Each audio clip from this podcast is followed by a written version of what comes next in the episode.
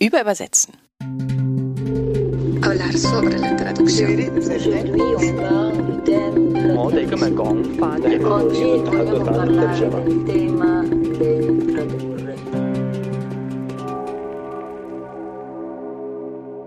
Herzlich willkommen zur 30. Folge von Über Übersetzen. Ja, wir freuen uns, dass ihr alle wieder da seid. Und beim letzten Mal haben wir mit Hinrich Schmidt-Henkel gesprochen und darüber, wie man Autoren neu übersetzt, wie man Autoren wie, wie Diderot und Céline und Wessers übersetzt und auf was es ihm dabei ankommt. Also was für Übersetzungsstrategien er dabei entwickelt hat, wie wichtig ihm Klarheit ist und dass er nicht unbedingt Historiensoße an irgendwas rangießen möchte. Und wir wissen ja auch, dass solche Übersetzer wie er sehr gute Übersetzer sind. Die sind ausgezeichnet mit vielen Preisen. Zum Ritter geschlagen ist er sogar und andere Übersetzer, mit denen wir hier gesprochen haben, die sind sehr gute Übersetzer. Das kriegen wir gesagt durch Preise und Jurys und sowas alles. Jetzt habe ich mich aber oft gefragt, wie ist das eigentlich? Wie kommt man zu diesen Preisen? Wie kann man überhaupt eine Übersetzung bewerten? Und das ist was, was ich selber schon in der Jury mitbekommen habe. Das ist gar nicht so einfach. Und ich dachte mir, das ist, glaube ich, was, was ich mal Larissa fragen muss, wie man überhaupt so Übersetzungen kritisieren kann. Kritisieren tun wir sie alle die ganze Zeit. Also wir lesen ein Buch und fragen uns, hm, ist das was? Ist das gut oder schlecht übersetzt? Aber da gibt es vielleicht ein bisschen wissenschaftliche Grundlagen, ein bisschen Hilfestellung, wie wir uns darüber klar werden können, ob was gut oder schlecht ist. Ja, und deswegen haben wir heute endlich mal wieder Larissa Schippel zu Gast. Sie ist Universitätsprofessorin für transkulturelle Kommunikation an der Universität Wien und besonders beschäftigt sie sich mit Translations- und Kulturgeschichte und übersetzt aus dem Russischen, Rumänischen und Französischen.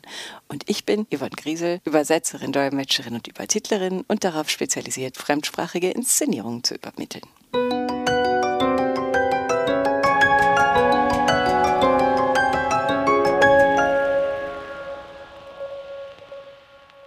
Hallo Larissa. Hallo Yvonne. So, wir sitzen wieder in Larissas Bibliothek. Ist ganz gemütlich und entspannt. Dann können wir uns nämlich diesem schwierigen Thema widmen.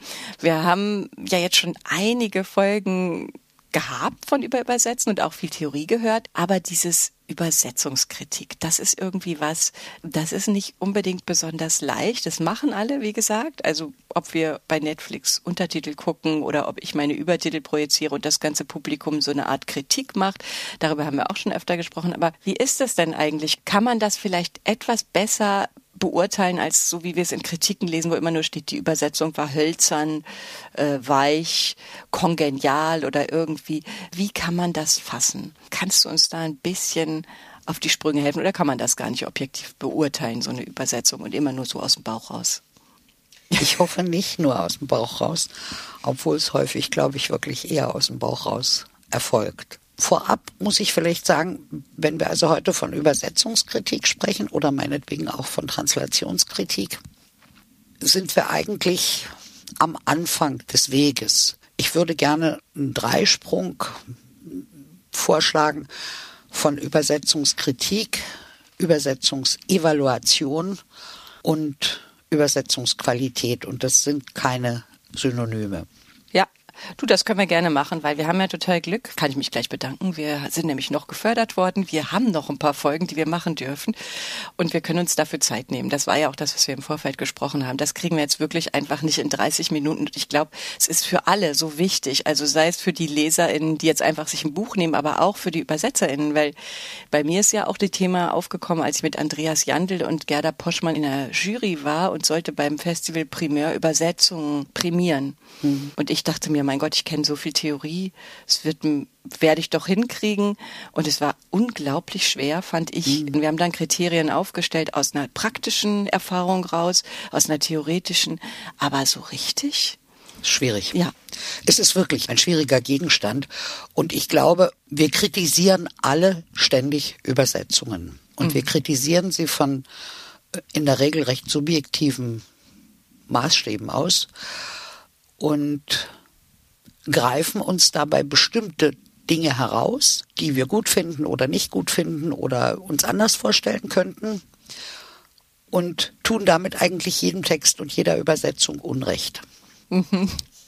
Also wir gehen immer so von unserem persönlichen Geschmack aus sozusagen. Wir gehen vom persönlichen Geschmack aus, wir gehen von bestimmten Vorlieben aus, wir gehen davon aus, dass irgendetwas an diesem Text ganz besonders wichtig sein müsste und deswegen also auch für die Kritik im Zentrum stehen müsste. Und das ist, glaube ich, der erste Einwand, den man gegen solche Art Kritik haben kann, nämlich die Tatsache oder der Frage stattdessen nachzugehen, wie umfassend muss eigentlich eine Kritik sein?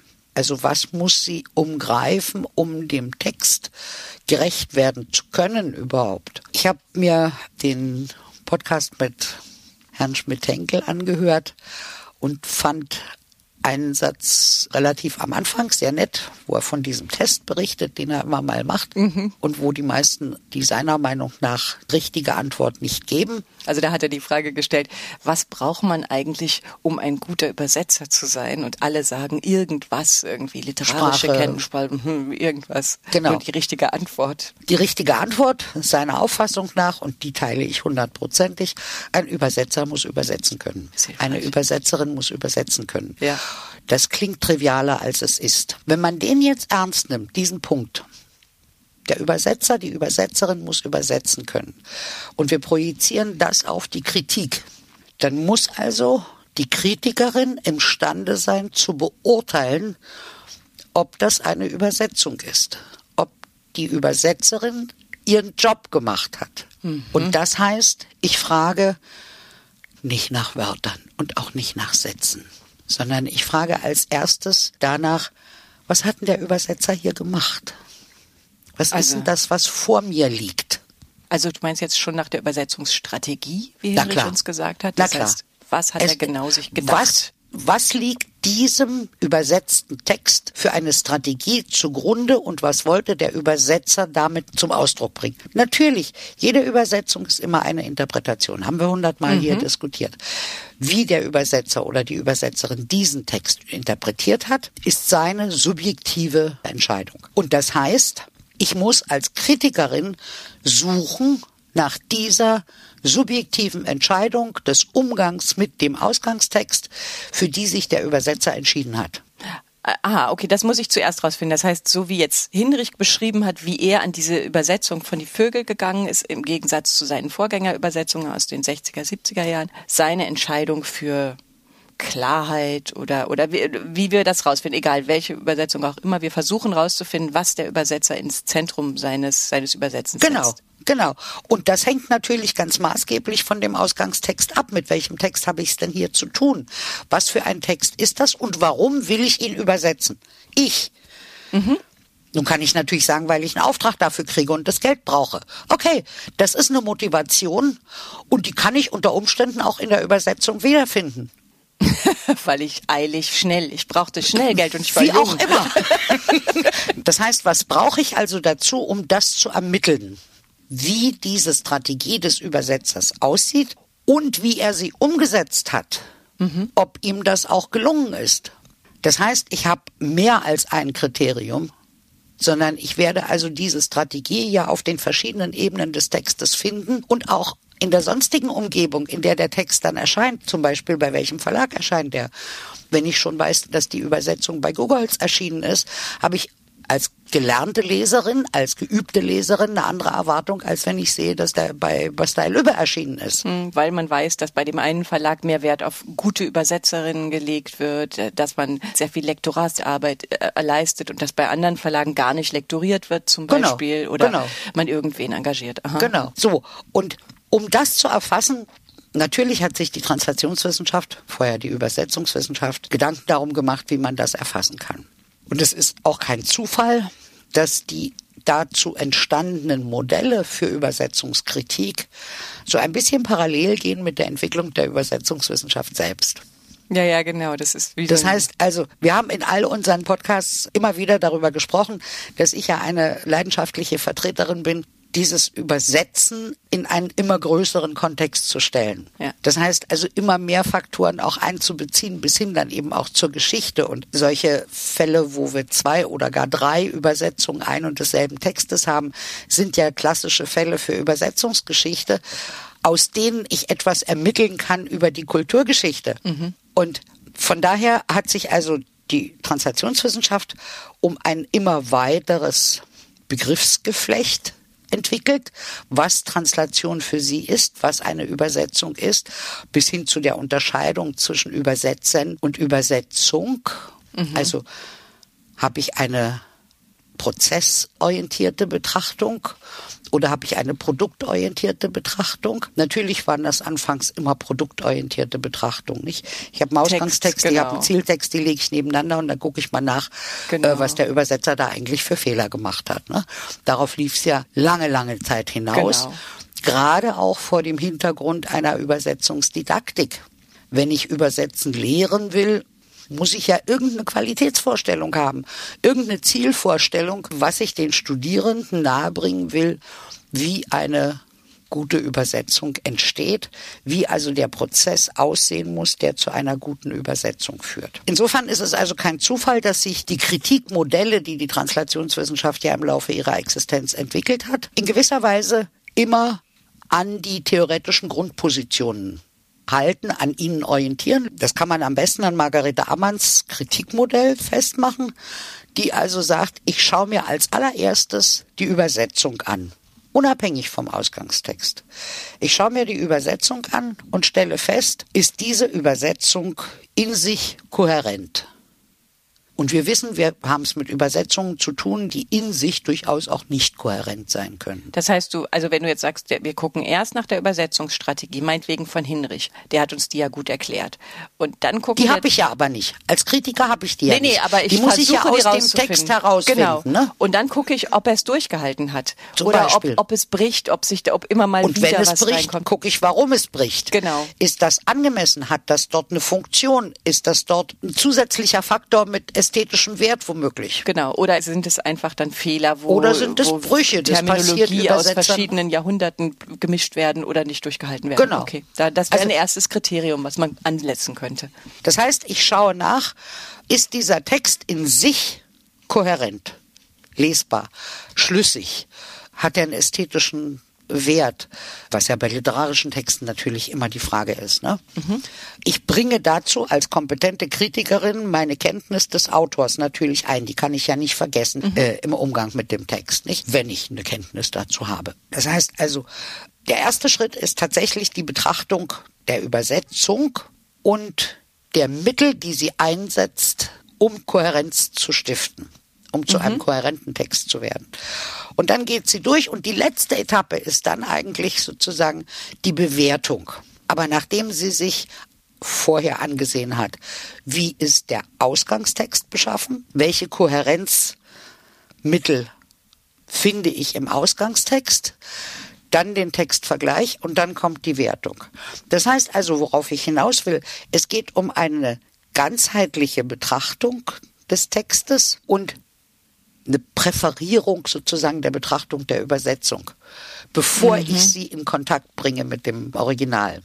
Aha, das heißt, ich gehe erstmal, also, lass es als solches stehen, das Kunstwerk Übersetzung, lass es auf mich wirken, gucke mir dann den Ausgangstext an, versuche das als Ganzes zu verstehen und geht dann aber schon, wie so ein kleiner Trichter, geht dann wieder in die genauere Betrachtung. Also diese genau. Kritik an den Modellen der Skopos und wenn man es immer weiter betrachtet, war ja immer, dann schütten wir das Kind mit dem Bade aus und dann schauen wir gar nicht mehr, ob die Texte mit sich oder die Terminologie stimmt oder Tempus, Modus oder was weiß ich. Das ist es gar nicht, was du meinst, sondern wir haben eine Präferenz der Übersetzung als solche, dann den Ausgangstext als solchen und dann bringen wir sie in Kontakt und gucken genau. doch nochmal genauer. Und dann kann ich das natürlich sozusagen durch die verschiedenen Ebenen des Sprachsystems hindurch deklinieren und sagen, wie sieht's denn aus mit der, ja, wenn ich jetzt kulturelle Umgebung, also welche Stimmung, welche Atmosphäre ist dort erzeugt?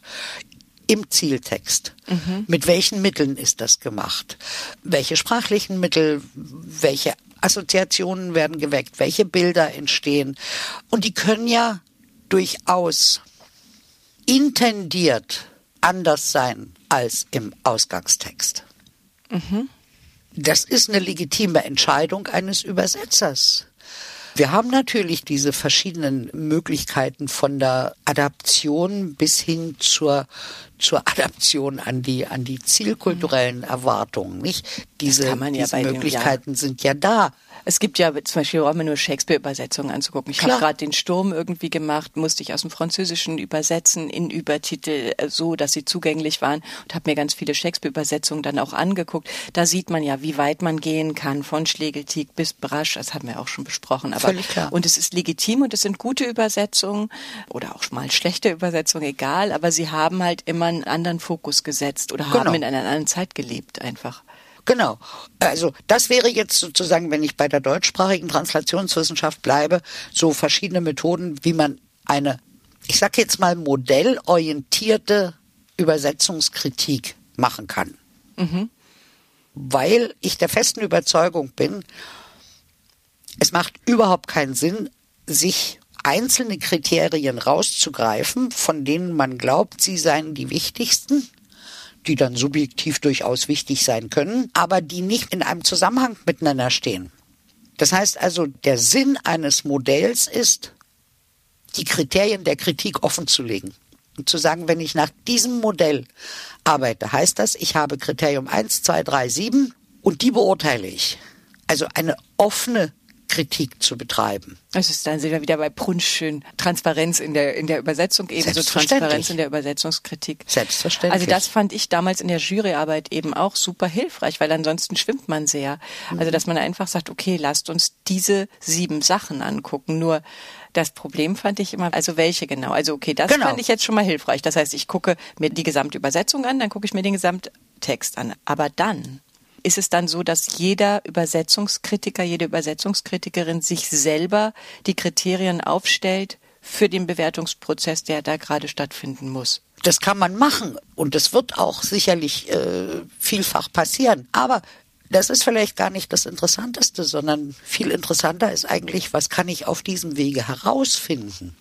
Also was kann ich an übersetzerischen Qualitäten oder an Übersetzungsqualitäten herausfinden, wenn ich so vorgehe, nach einem bestimmten auf eine bestimmte Weise strukturierten Modell, mit dem ich dann eine Übersetzung beginnend bei der Suche nach ihrer Strategie die sich dann sozusagen auf den verschiedenen Ebenen ja manifestieren muss, in den lexikalischen, semantischen, syntaktischen Beziehungen der einzelnen Elemente im Text. Was kann ich also auf diese Weise herausfinden? Und da hatte ich eine, eine, sehr schöne Masterarbeit, die eine Übersetzung aus dem Russischen untersucht hat in Bezug auf den Umgang mit Bezeichnungen für behinderte Menschen die in dem Buch eine Riesenrolle spielen. Das ist sozusagen eine Clique von Halbwüchsigen, die alle irgendeine Behinderung haben und deren Umgang miteinander sehr russisch ziemlich grob ist.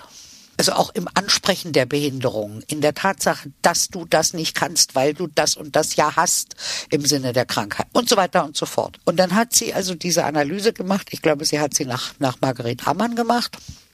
Und am Ende lautet die Wertung, und das kann sie belegen, dass der Übersetzer ins Deutsche den Versuch unternommen hat, diese unglaubliche Härte im Ausgangstext zu mildern. Und man kann sich sofort vorstellen, warum er das gemacht hat. Ja. Das heißt also, in dem Falle wäre es, wenn man sozusagen formal vorginge, wäre es ein Vergehen gegen den Ausgangstext, weil er ja die Härte des Ausgangstextes gar nicht so transferiert, wie sie sozusagen dort vorhanden ist. Ja, andererseits kommt es darauf an, welche Funktion er in der Zielkultur überhaupt hat, was ist, Genau. was er genau. Das kriegen wir macht. erst, wenn wir sozusagen den Blick weiten und nicht mehr nur Text neben Text legen, sondern uns fragen, wozu die Übersetzung, für wen, warum, zu welchem Zeitpunkt, in welcher Umgebung sie funktionieren soll. Genau. Jerofejew, Moskwa Petuschki, dieses Theaterstück, wird übersetzt, ich glaube Mitte der 80er Jahre, wenn ich mich nicht irre, jetzt Ja. aus dem Kopf. äh, Reise nach Petuschki. Reise nach Petuschki ist im Grunde genommen sozusagen ein Text, der voller Anspielung auf die verschiedensten Sphären der russischen Kultur ist. Von Klassikern über kommunistische Texte, über biblische Texte ohne Ende und man hat vielleicht damals zum Zeitpunkt der Übersetzung auch schon gewusst, dass Jerafejew diesen Text im Untergrund geschrieben hat. Das heißt also im Grunde genommen ohne Bibliothek. Der hat alles aus dem Kopf zitiert. So, und nun sitze ich als Übersetzerin da und sage, hm, okay, also ich entscheide jetzt, dass das der und der ist. Könnte natürlich auch der und der sein, auf den er da gerade anspielt, ne? Ach so, weil er Sätze zitiert und die sind so halb. Und die ja, sind ja nicht dem Kopf, zitiert, ja. die sind ja verarbeitet. Ja. Das ist nicht nur indirekt, das ist indirekt, indirekt. Und wie gehe ich als Übersetzerin vor? Bringe ich die wieder in die absolut korrekte Form oder lasse Das hat ich sie Peter so? Urban gemacht. Der hat dann Jahre später die Übersetzung neu gemacht und hat jetzt im Grunde genommen eine korrekte philologische Übersetzung gemacht. Ja. Ihm wird nun wieder vorgeworfen, das ist ein bürokratischer Text geworden. Ja, dabei ist die Strategie klar. Also er hat eine klare Strategie. Er weiß, der war im Untergrund, der hatte die Literatur nicht zur Verfügung. Hätte er sie gehabt, hätte er sie zitiert, vielleicht. Und er hat, entscheidet er hat so. wirklich eine Strategie gefunden zum Umgang mit dem Text, die ich persönlich für absolut legitim halte und auch gerechtfertigt. Er hat die ganze Reise von Moskau nach Petuschki als den äh, Kreuzweg interpretiert. Mhm. Und als Illusion einer Reise. Es Mhm. ist ja gar keine Reise. Er reist ja nicht. Ja. Er sitzt in seinem Loch. Ja. Und das macht Urban. Das hat Urban sichtbar gemacht. Nun kann man sagen, ja, da hat er aber viel mehr gemacht, als der Autor gemacht hat, ne? Der Autor hat das ja gar nicht so sichtbar gemacht. Deswegen meine ich, ich muss dem Übersetzer zubilligen, seine Strategie zum Umgang mit dem Ausgangstext zu finden. Und dann kann ich mir ansehen, ist das eine Strategie? Finde ich die? Finde ich die als kompetente Kritikerin? Und ist die dann konsequent durchgehalten? Oder wenn sie bricht, warum bricht sie? Und welchen ästhetischen Wert hat sie, wenn ich mit einem literarischen Text zu tun habe? Das heißt, Kritik ist immer Auswahl. Und wenn ich mir nun vorstelle, ich habe also einen 400 Seiten Roman und will dazu eine Übersetzungskritik machen. Das heißt, ich lese die 400 Seiten Übersetzung, ich kenne oder lese die 400 Seiten Ausgangstext, Übersetzung vielleicht noch ein bisschen mehr. Und was mache ich denn dann? Dann habe ich eine ungeheure Textmenge, die kann ich nicht vergleichen. Nee. Dann nehme ich mir halt ein paar Seiten vor. Dann Genau. fange ich an. Dann Genau. gehe am Anfang, am Ende, in der Mitte. Genau. Das heißt also, man wird sich auch wiederum am konkreten Text orientiert, Passagen raussuchen, die man dann tatsächlich einer Kritik unterzieht, weil kein Mensch kann 400 Seiten nebeneinander legen. Genau. Und die sucht man sich ja so, also was bei mir, bei den Stücken, die ich gelesen habe, die sucht man sich ja dann so raus, man liest es durch die Übersetzung und dann gibt's Stellen, wo man ins Stocken kommt.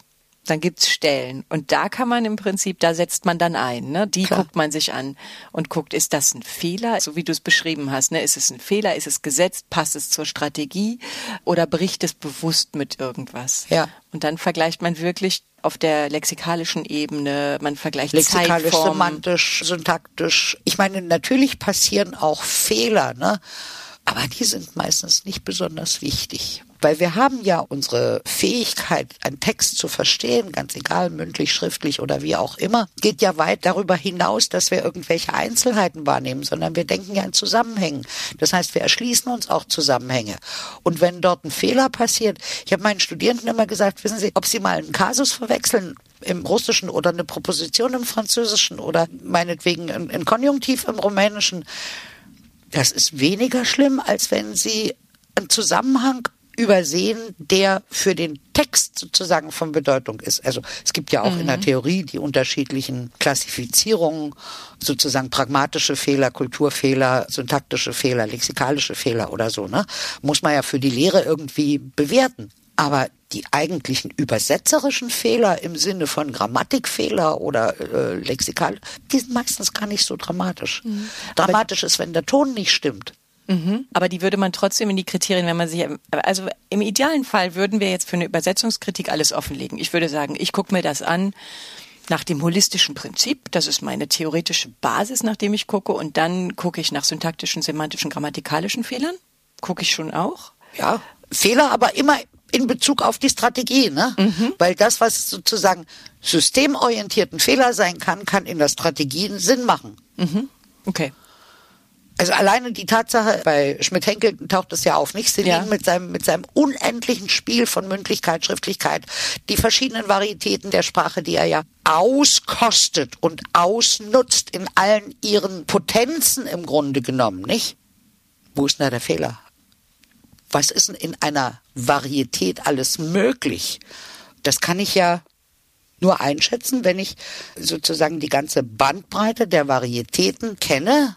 Wenn man das jetzt bewerten will, das haben ja Leute bewertet, und Hinrich hat so lange und so tief recherchiert und ist so eingestiegen in die Thematik. Man kann davon ausgehen, dass er wirklich jeden Satz sich angeguckt hat und in seine Strategie gepackt hat. Und das ist ja eigentlich gar nicht zu leisten, dass man sich das jetzt im Detail anguckt und bewertet. Viel besser ist es ja eigentlich, wenn man sagt, okay, ich bin loyal meinem Übersetzer gegenüber. Ich vertraue der Kompetenz dieses Mannes, der sich damit nun ein Jahr beschäftigt hat. Ich werde mich sicher nicht hinsetzen und mir diese ganzen Seiten angucken und durchkritisieren. Aber der preußische Oberlehrer ist immer noch durchaus verbreitet und gerade in Bezug aufs Übersetzen. das stimmt. Das ist, er ist ja wirklich, sitzt auch immer im Theater. Der preußische Oberlehrer. Ich weiß was. Ja. Ich, ich, ich, ich weiß auch was. ja. Und das ist ja die Dramatik, nicht? Und auch die Krux, mit der wir umzugehen haben. Unsere Übersetzungen darf jeder kritisieren. Aber da ist dann wirklich das mit der Transparenz eigentlich ein guter Weg, ne? Ja, ist der, also der, einzige, den Weg ich sehe. eigentlich, ne? Also erstens ist es ein super Weg, so wie diese Nachworte, also dass man schon mal transparent macht, was ich mir als Übersetzerin, was sich Übersetzer gedacht haben. Wenn das das, sich doch verbreiten würde. ja, weil da wird nämlich klar, okay. Also da steckt wirklich viel Arbeit drin. Da hat jemand wirklich ein Jahr gearbeitet. Ja, und vor allem der weiß, was er tut. Genau, der hat- der hat sich dabei was gedacht, ums mal Ja. so zu sagen. Ne? Ja. Und der weiß, was er tut. Und ich, kleines Scheißerle, werde da jetzt nicht reingehen und sagen, da hättest du aber vielleicht auch das nehmen können. Das wäre, glaube ich, besser gewesen, das Ja. Wort. Ne? Und was das ist das ist- für eine Chutzpe? Genau, aber das wird ja dann deutlich, wenn ein Übersetzer klar macht, was er macht, also transparent macht sein Handeln. Dann wird ja auch den LeserInnen klar, okay, wir haben es mit Persönlichkeiten zu tun, die wirklich ihr Handwerk verstehen, die wirklich eben übersetzen können als Übersetzer. Und gleichzeitig wäre es natürlich super, wenn man eine Kritik macht oder wenn man in so einer Jury sitzt, dass man wirklich sagt, okay, ich, ich habe diese Aufgabe bekommen, ich muss in dieser Jury, niemand möchte übrigens als Übersetzerin in eine Jury und seine Kollegen beurteilen, das ist das Schlimmste, was dir passieren Deswegen haben kann. wir auch keine etablierte Übersetzungskritik. Genau, das will natürlich niemand machen. Das ist auch wirklich schmerzhaft und so. Aber müsste es nicht sein, wenn man sagt, okay, ich bin auf gar keinen Fall Gott, aber ich habe mir jetzt diese acht Kriterien genommen, die lege ich an an den Text und nach denen kann ich was dazu sagen. Also ganz einfach, weil Klar. irgendwie muss man ja was dazu sagen. Irgendwie muss man ja auch mal eine, eine Qualität bewerten können. Also wir haben darüber häufig diskutiert, wie es eigentlich kommt, dass wir keine etablierte Übersetzungskritik als Institution haben. Wir haben eine Literaturkritik in der Ja. Gesellschaft. Jeder Autor, jede Autorin, die ein Buch veröffentlicht, muss damit rechnen, dass ein Literaturkritiker oder eine Literaturkritikerin oder auch mehrere sich mit diesem Text beschäftigen, bis hin zu meinetwegen auch, wie heißt der Typ, Schenk, äh, äh, Dennis. das weiß man. Wie kommt es, dass wir eine Literaturkritik haben, die, glaubt man Literaturwissenschaftlern, zur Verbesserung der Literatur beigetragen hat? Aber wir haben keine Übersetzungskritik. Im Gegenteil, die Literaturkritik kritisiert ja auch indirekt die Übersetzung. Zwar nicht, indem sie die Übersetzerin nennt, aber sie lesen die deutschen Übersetzungen und machen dann eine Literaturkritik des Originalautors oder der Originalautorin. Genau. Mit aber anderen Kriterien, die sie anlegen. Genau. Ja. Genau. Und wir haben, also ich könnte jetzt eine Vermutung oder mehrere Vermutungen darüber anstellen, warum wir keine Übersetzungskritik Ja, als. Institution haben. Ja. Dann liegt das, glaube ich, unter anderem auch daran, dass wir diese Kluft zwischen Theorie und Praxis haben. Ja. dass ich stelle mir vor, ich als Übersetzungswissenschaftlerin, Übersetzungshistorikerin würde eine Übersetzungskritik von einem hochrenommierten Übersetzer angefertigten Buch machen. Ich hätte alle Vorurteile gegenüber der Disziplin auf meiner Seite Absolut. und ich hätte keine Chance durchzudringen. Nee, Übersetzerinnen und. Übersetzer machen keine Übersetzungskritik, weil sie keinen Kollegen in die Pfanne hauen wollen. Genau, ist total also schwer. Die, und wenn wir, und jetzt schließe ich mich ein, weil ich bin schließlich auch Übersetzerin und Ja. habe oft genug diesen blöden Satz von der kongenialen Übersetzung irgendwo zu lesen gekriegt, wenn wir uns da nicht rausrappeln als Ja. Übersetzerinnen, werden wir damit leben müssen, dass inkompetente Menschen, die Zugang zur Öffentlichkeit haben, über unsere Übersetzungen urteilen. Genau, ja. Und das ist schade, Weil Das dann ist wirklich müssen wir schade. immer dieses hölzern und plüschig und äh, weiß ich nicht, was Ja, da das noch ist so ja noch gesagt viel wird. schlimmer. Ich meine, die Übersetzung von Daniel Goldhagens Buch äh, Hitlers willige Vollstrecker, also Hitlers Willing Executioners. Klaus Kochmann hat die Übersetzung gemacht, der Spiegel hat sie verrissen in einer penetranten Art und Weise. Nun kann man sagen, okay, jeder Spiegelredakteur kann natürlich genug Englisch, um die Übersetzung von Kochmann einschätzen zu können. Ne? Natürlich. Wie sieht denn das aus bei Norwegisch Ja. oder bei Chinesisch oder was auch immer? Es wird sich immer jemand finden, der klug genug ist, einzuschätzen, dass diese Übersetzung gut, kongenial oder hölzern ist. Und denen überlassen wir im Grunde genommen das Feld. Mm, Und das ist total schade. Also weil ich, ich fand auch dieses Gefühl in dieser Jury zu sein und dann auch gemerkt, so die Kollegen, ach nee, lieber nicht. Und dann haben wir uns so angeguckt und dann hat Andreas Jandl, der das schon ganz oft gemacht hat, nur die Schultern gezuckt und meinte, ist doch nicht schlimm. Beim nächsten Mal beurteilt uns jemand. Und dann habe ich auch Das gedacht, ist ja, und das ist Normalität. doch gut. Genau. Eigentlich ist das doch gut. Also ich meine, es ist doch gut, wenn eine kompetente Person unsere Übersetzungen beurteilt. Und vor allem, wir könnten ja vielleicht auch mal miteinander ins Gespräch Genau, kommen. wir ne? können ja Weil wir lernen wissen auch ja voneinander. viel mehr davon, als, als äh, Ja. wir jemals zur Sprache bringen. Genau. Und das ist nichts anderes passiert ja zum Beispiel in dieser Berliner Übersetzerwerkstatt. Da spreche ich beim nächsten Mal mit Thomas Brovo drüber, wo sich zehn UbersetzerInnen zusammentun, alle stellen ihre Übersetzung vor und dann wird wirklich kritisiert, was das Zeug hält gegenseitig, aber im geschlossenen Raum. Und, und das war so interessant, was ich da erfahren habe und was da rauskommt eben an Kriterien, wie man eine Übersetzung bewerten kann.